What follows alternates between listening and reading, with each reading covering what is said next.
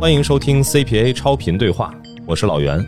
在超频对话这档节目中呢，您将听到我和我的搭档艾勇和平台、品牌、播客们共同交流和探讨播客商业化有关的问题，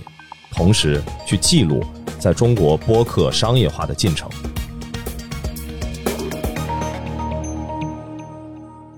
哎，大家好啊！欢迎收听本期的 CPA 超频对话，我是老袁，我是爱勇，杰西卡。哎，这个又是我们三个这个组合，肯定这是又要讲一讲 CPA 的事儿了，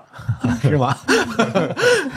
我觉得时间很快，是吧？对，这个上次咱们总结了一下之前的一些营销的案例，然后那期节目呢，甭管是在社群里啊，还是在呃评论区呢，也都确实有一些关注。大家其实还是在关心商业化这个事儿的。嗯，那咱们商业化这个事儿呢，今儿聊呢，先放在后一趴。对，一会儿 Jessica 还是给我们带来整个的这个市场上的呃商业投放的我们的一个监测，呃和一个跟大家的一个分享。哎，咱们重点啊，今天这个说一说 CPA 中文播客奖这块的话，其实可以阿勇跟我们说一下。对，因为我们去年 Bessie 还有老袁还有我们三个人一起来发起。这个中文播客奖的时候呢，也得到了大家的非常的支持哈。然后包括我们在去年疫情那样一个呃很不容易的一个这个时间节点，我们在线下也做了这样的一个活动。去年年底唯一的一场这么大型的活动在上海，我觉得还是特别感谢大家啊。然后呢，今年呢，我们很快真的是光阴似箭哈。然后。二三年很快又到年底了，然后的话呢，我们今年是做第二届的这样的一个评选，但是呢，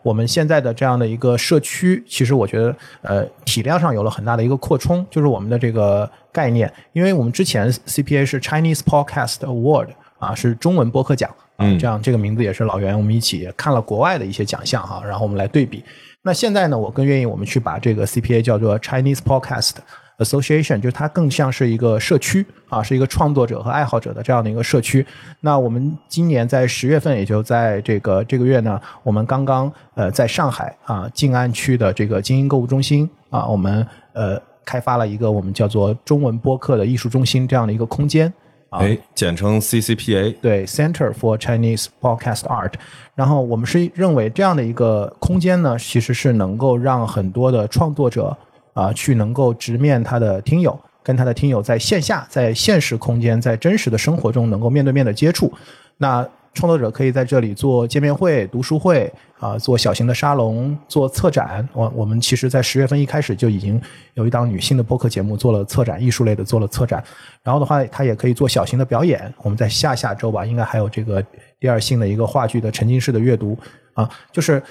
它的核心，我觉得是就是为了去服务于一个目的，就是让创作者跟他的听友能够在线下建立更强的这样的一个联系。那么，呃，老袁，我们也在去探索，在不同的城市去开发更多的播客的空间。嗯啊，我觉得就是致力于帮助大家一起能够更好的去打造这样的一个播客社区吧，让播客的创作者和爱好者一起能够呃有更紧密的这样的一个连接。哎，我觉得是让播客能够在不同的城市、不同的空间里面。都能出现，然后提供更多的让大家知道播客的可能性，然后同时呢是链接播客跟听众之间的一个呃在线下这种关系上的一个维护，所以不要理解成说我们做的所有的这种呃播客相关的一些空间都只是服务于播客的听众和播客本身的这种听友见面，我们其实是觉得呃我们可以把这思路再打开，也许是戏剧，也许是脱口秀。也有可能是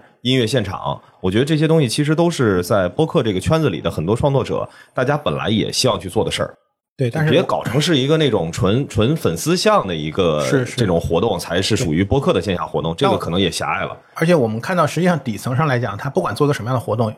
很大概率都有可能是一场现场的播客录制。哎，对，嗯，所以我觉得这个可能在。活动的形式和节目的形态上也会有一些变化。Jessica，你也可以讲讲，就今年你感觉我们在播客圈线下的这个活动是不是跟去年比有了一个很大的这个变化？哈，嗯，确实，我们上周写那个播客周报的时候，那个标题我的我们当时用的就是播客线下活动井喷。其实这个标题其实你基本上可以适用于每个月都可能有一期类似的报道，因为。呃，现在的线下活动确实特别特别的多，而且形式和规模也越来越大。比如今年我看得意忘形他们在安那亚办的那个活动是在呃那个 A 剧场，大概是五百人左右。然后很快就售罄了，就是很多人都没有抢到这个票。可能如果是对于不了解播客人来说，听起来还蛮吓人的。就是播客的听友会就有五百多人，然后这个是规模有一定的突破，再就是数量。然后今年基本上每个月至少有五六个线下活动。我之前跟 Hack 他有跟我说说有什么线下活动可以跟他说一下，基本上是可能一周至少有两场吧，现在平均下来，而且发起的平台也越来越多样。比如说下个月苹果。他们就要在线下活动，线他们苹果就要在他们的线下门店上海办一场半拿铁的，呃，刘飞和肖磊的分享。十二月份在北京三里屯儿，呃，办一个什么播客大咖创业分享的一个，就是有大内啊、津津乐道等很多头部的播客的一些活动。所以今年这个线下确实是跟去年相比，或者说跟之前很多年的相比，就是完全是不一样的一个景象。对，而且我们还会更关注的是。它在活动的本身的一些海报啊，或者什么很突出播客的，我们才会关注得到。但实际上，我了解到的是，很多播客参与的一些线下活动，它可能是一些品牌安排的专场，像比如之前 LV 在上海去做的这种线下的一些活动，我们其实统计的时候都很难统计进来。没错，九月份我还专门回了一趟中欧。啊，去学校里面是中欧的那个何以见得他们播客一周年，所以也做了一个关于播客的，在学校在商学院里边的这样的一个分享，也吸引了很多的呃企业家，然后。商学院的这个学生啊，还有这个播客圈的朋友一起去交流，所以我感觉，呃，我认为播客还是蛮今年是一个蛮年度现象级的，对，呃，这样的一个话题哈。那对我们来讲，CPA 我们在一开始有两个很重要的使命哈，一个就是帮助我们的这个听友去发掘更多的宝藏的节目，因为我觉得，呃。老袁在很早节目里就提过哈，就是他觉得播客很跟出版这个行业很接近啊，我是非常认可这个观点。就每一档播客节目本质上就像一本书一样，它其实呃，它并不是说只有畅销书才是好书啊，有很多好书都不一定会被归类为畅销书，但它本身是非常有价值的啊，这样的书值得我们去发掘。所以 CPA 中文播客奖呢，也是希望能够在平台的算法逻辑、榜单逻辑之外啊，通过提名人的机制，能够找到一个。更看起来更笨，但是实际上我觉得更群体智慧的一个方式，能够帮我们去发掘更多有潜力、值得让更多人知道的宝藏节目。那另外一个使命呢，其实就是帮助整个商业呃博客社区去推进商业化啊，让更多的这个创作者能够在一个可持续的良性的这样的一个商业生态里面，能够呃坚持创作，做出好的作品来，并且能够得到回报。所以这也是我们的呃做的很多事情的最终的两个落脚点吧。啊，那今年呢，其实我们在这个第二届中文播客奖也是做了一些呃创新，或者说做了一些优化。也谢谢很多在去年参与的伙伴们给我们的一些建议啊。我觉得老袁要不简单的介绍一下我们今年有一些什么样的一些更新？其实主要的更新的方式呢，就是增加了一些赛道，合并了一些赛道。在去年的话呢，实际上我们的赛道呃是十四个，十四个。在去年，其实奖项公布的时候，也很多人跟我们这边在沟通，说觉得当时定的这个赛道的一个名称啊，会稍微模糊一些。那今年呢，一个是各个平台也在优化自己的这个内容赛道的一些一些 tag，这样来标签来来协助我们去看一看到底呃这些节目怎么去给自己去做一些定位。另一方面呢，我们也是参考了呃。不管是其他一些更成熟的社交媒体，还是从商业的角度来说，大家更认可的一些方式，所以我们今年对包括海外的一些现有的一个情况，我们是从原来的十四个赛道，现在是拓展，有一部分合并，然后一部分拓展，现在是一共十九个赛道。这十九个赛道里呢，包括有城市旅行、电影电视、个人成长、故事奇谈。啊，环保公益，我这个就不一一的去展开讲了。这个后续的话，我们可以在我们的 show notes 当中把今年的一个具体赛道的一个逻辑啊都给展示出来。另外一个，其实我是想借这个节目啊，也是跟所有人说一下，因为其实知道我们去年 CPA 的整个颁奖情况呢，会知道我们的一个评选机制是提名人机制，就我们其实就是严格的按照我们所筛选出来的提名人，我们今年是呃对提名节目的一个数量最少数量做了一个限制。就是说，每位提名人呢，在原则上是不能提名少于十档节目的，也是鼓励有更多听节目听得多，能够更多的帮助一些新节目被发现的，不管是听众还是创作者还是媒体平台啊，都能够共同来参与这件事儿。然后另外一个变化，其实是我们今年是不能够把去年已经入围的这些节目，在他自己本身的节目没有任何的内容上的转向的情况下。啊，当然，偶尔可能会出现有一些节目会做比较重大的一些转型。如果不是这种情况下的话，那去年已经获奖的，今年是呃不会参与到这一次的提名的名单当中。这个是我这边大概的说的一个情况。我们在提名人这边呢，一个是过往获奖的节目，他不再参与今年的提名啊。就像刚才老袁讲的，除非他这个节目本身发生了极大的方向性的转变，他比如他原来做音乐的，现在做体育了。啊，那那那可能我们可以允许他去接受他在新的赛道，比如体育类的提名。但是通常只要不是那种极端的情况，我们就他原来获奖的节目，我们就不再提名。我们的目的也是很简单，就是我们希望呃能够有更多的新节目被提名。嗯，而对于那些在第一届就已经得名，包括这一次第二届就能得奖的这些节目来讲呢，我觉得呃他已经足够好啊，然后也被发现，然后我觉得我觉得。这就像名人堂一样，他很早就进名人堂，对吧？这是很早的一个，这是挺好的事情。第二个呢，就是我们呃今年拓展了这些赛道呢，其实包括新增了一些赛道，这些我觉得也特别有意思。就比如说，我们今年新增了历史类的，然后我们把娱乐里边拆出了电影、电视，嗯，对，然后城市旅行啊，我觉得也是我们想去重点看的。还有一个就是声音日志啊，这一块我觉得 Jessica 可以跟我们讲一讲，就是声音日志这个类别。嗯，其实今年出了很多新节目，然后有很多形式上的探索。之前可能声音日志比较典型的是姜思达，就是他自己一个人对着麦克说，然后是比较现象级的。但是其实现在出了很多类似的节目，可能没有像这种名人背景，但是其实我听了不少节目，就是我觉得也有自己的风格，就是他既体现出播客他门槛比较低，他很有可能这个人就是拿着手机随手录一下，但是同时他的内容又很值得听一听，他很真实、很真诚，而且他有自己。很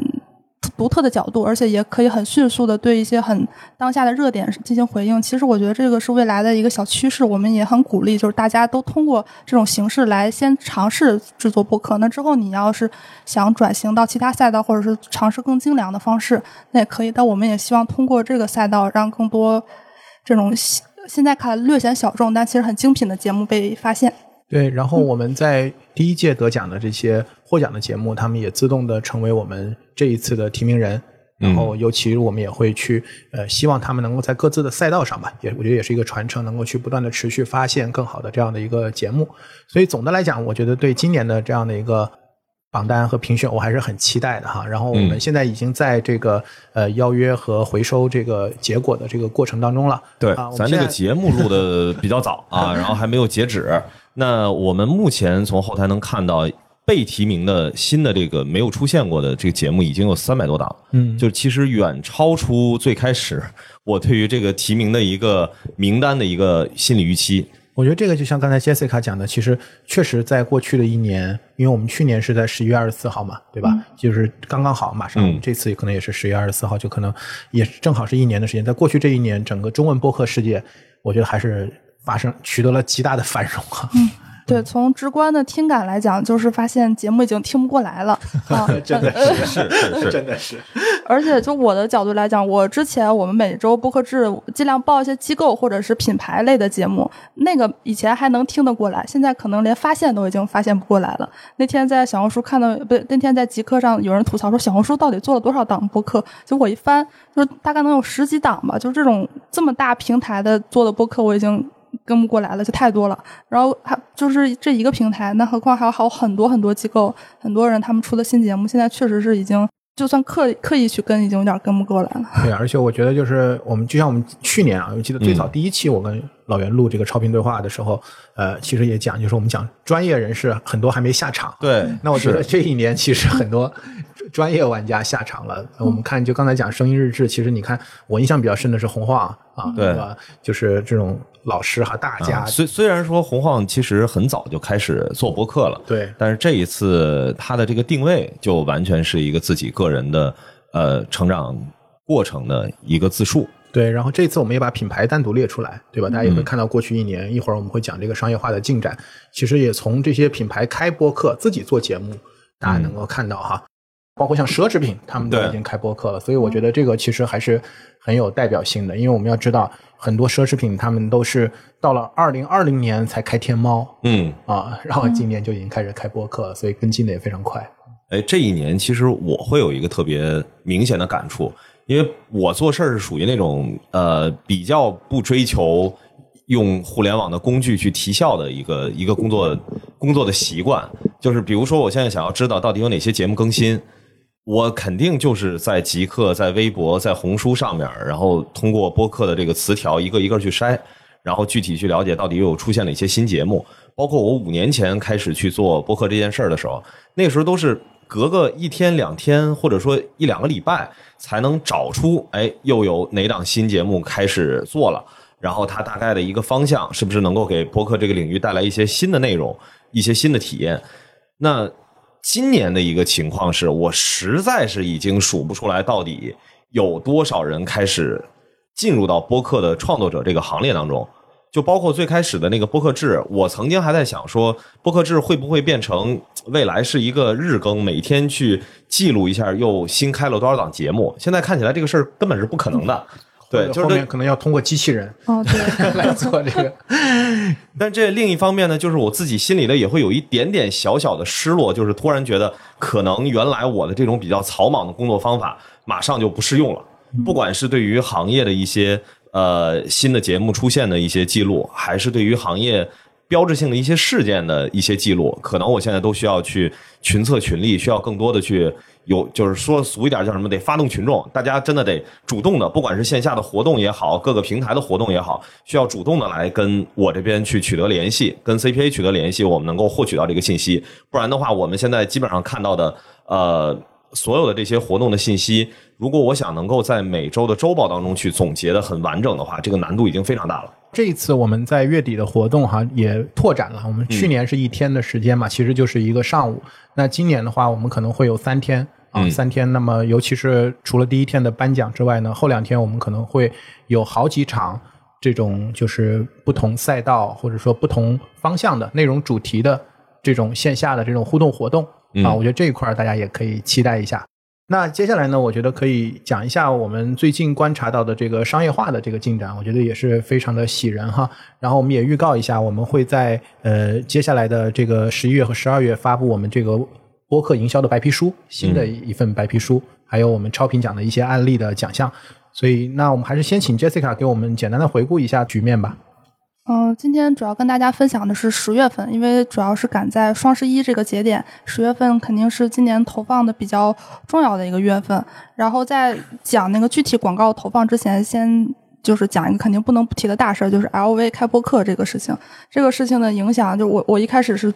有点低估了，结果后来发现。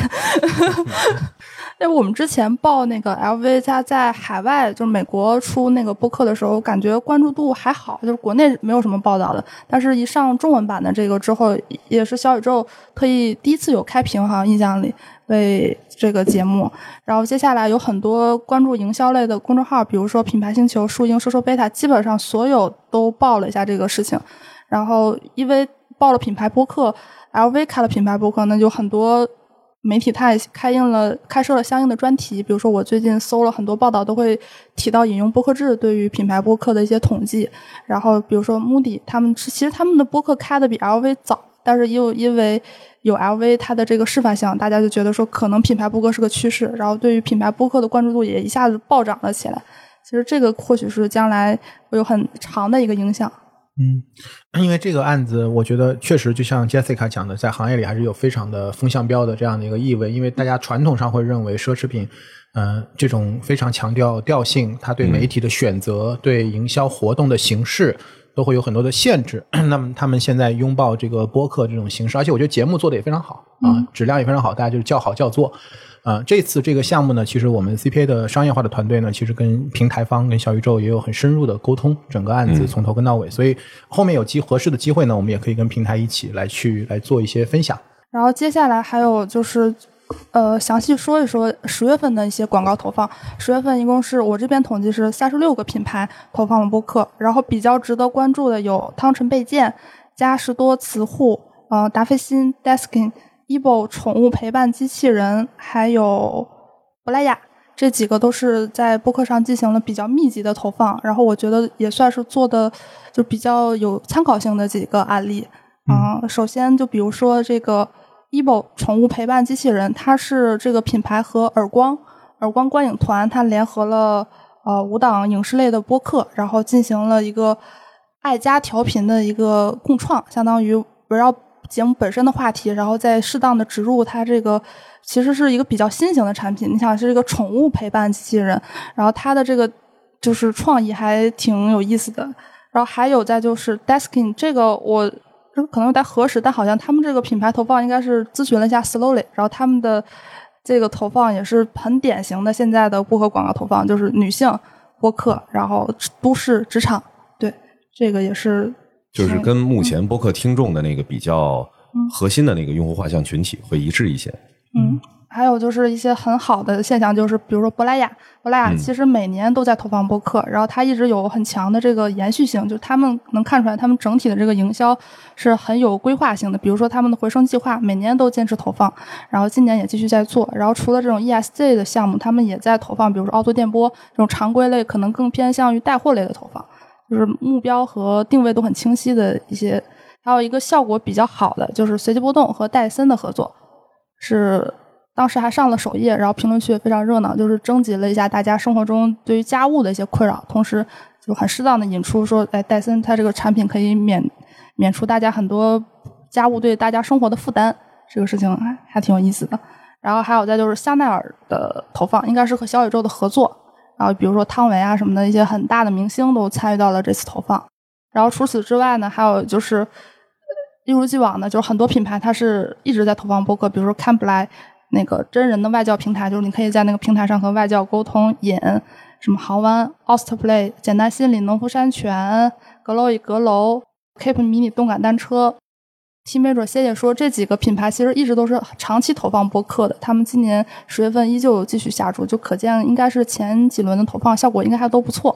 因为在之前啊，播客制跟 CPA 这边的话，也一直联合在发布一些基于行业的案例。那之前呢，其实不管是从汽车，然后还是美妆后来到美妆，再到一个呃消费相关的，其实目前能够看到说，其实就像去年咱们跟杨一在 CPA 开始之前那次录制，嗯就是我们其实每年能够看到变化。去年可能还是一些少数的像 JustPod 这样的机构能够拿出一份儿跟品牌去讲说，你看，不管你是什么样的品类，我在国内都能找到对应的案例。那今年其实这件事儿就更不用去讲了。就不是说说呃你有没有案例，而是在于说你所在的行业都有哪些跟你有竞争性的品牌在持续的关注播客的营销。就这件事情的一个整体的一个示范效应，实际上跟去年又产生了一个比较大的变化。没错，就像我们刚才讲的，对于 CPI 来讲，一个是持续的发现宝藏节目，第二个就是推动整个生态的商业化。所以我觉得我们回过头看，也许我们坚持了很多年以后，我们回过头看每年的获奖的节目的榜单，以及我们从今年开始推出的这个营销案例的这样的一个奖项的榜单，其实就是客观上能够去记录和见证啊，就是中文播客世界的这样的一个发展吧。而且，其实从去年我们发布的这个 CPA 的入围的这个名单来看的话，确实会对今年创作者他们的一个商业化的一个进程会有一些会有一些影响。对，但是我觉得好的，我比较开心的是，一个是我看到很多的播客的获奖的节目，在他们的招商方案或者对外介绍里啊面，也会去把我们的呃奖项啊写在他们的这个这个介绍里面。另外一个，我确实也看到，因为我们这个播客的白皮书啊，其实我们去年发布之后，我们呃也是做了一些推广。然后我今年确实看到，我那天还发给老袁，就是说很多的甲方，就品牌主，他们现在确实在做他们的一些媒介规划，对媒体的这样的一些知识的培训，其实都会引用到啊我们的一些报告里的一些数据啊、案例啊、观点呀、原则呀这些。我觉得这也是潜移默化的，我觉得对呃市场的教育，尤其是商业化的教育，能够做出一些我们自己的贡献吧。然后另外一个呢，其实正好就着刚刚这个杰西卡在说的这些案例，然后再结合前面说的 CPA，呃，算是答个疑吧。嗯因为其实我们也收到了一些对于 CPA 这个评选说，呃，往期获过就是入围的节目不能再被评选，那会不会说每年乐评这个节目的影响力或者它的一个在听众的熟知度会越来越低，然后最后变成是一个更像是叫什么不知名节目奖项啊，类似变成这么一个逻辑。其实我跟艾勇我们的一个想法是。呃，我们本来其实希望 CPA 去承担的，就是一个类似于宝藏播客的一个挖掘，因为平台其实他们不管是从自己的榜单，从自己的推荐逻辑来说，它有大量的方式去让少数的节目在这一年的周期内获得很大的曝光，被大家所熟知。但是这个远远不够。实际上，从听众的视角、创作者的视角，我们其实要更多的关注呃创作本身。内容本身是不是出现了一些更优质的节目？那他们如何被发现？如何能够获得一个更好的曝光？那这个并不是说我们要去跟平台去有一个对立的榜单，而是说在平台的主导之下，它必然会有一个，比如说每年只要这档节目还在持续更新，那它必然会获得一些，不管是在资源上还是在呃曝光上面的一些资源上的倾斜。就这件事儿呢，我觉得也是合情合理的。嗯，那。我们呢，其实是人为的把这一方面的因素给排除掉，尽可能的，尽可能的排除掉，然后让更多的节目能够有机会被更多人看到。对，所以我觉得可能第一届、第二届还不明显，嗯我觉得还不会很明显，就是大家可能看到的一些节目，还是大家可能呃确实在别的榜单或者别的地方都经常能见到的。嗯如果真的到后面，就是大家发现这个呃越来越多的节目是你没有听过的，但是它的质量又很高，我觉得那那就说明我们这件事情是有价值的。对，好呀，那我们今天就到这里。然后接下来的这一段时间啊，我觉得我们大家也都会非常忙啊，嗯也有很多机会跟大家在线下见面。然后也希望大家一如既往的支持我们。然后不管你是有呃，在未来呢，不管你是有新开的发现的好的节目，还是你有这个线下的活动的一些需求，还是你自己接到了商单有好的案例，我觉得大家都可以跟我们的博客制和 CPA 每周精选跟我们的主编杰西卡联系，然后让我们知道，让我们也可以给予你更多的这个报道和推广，让更多的人看到，呃，我们这个中文播客世界正在发生的一些变化。嗯，那谢谢大家，我们下次再见，拜拜。拜拜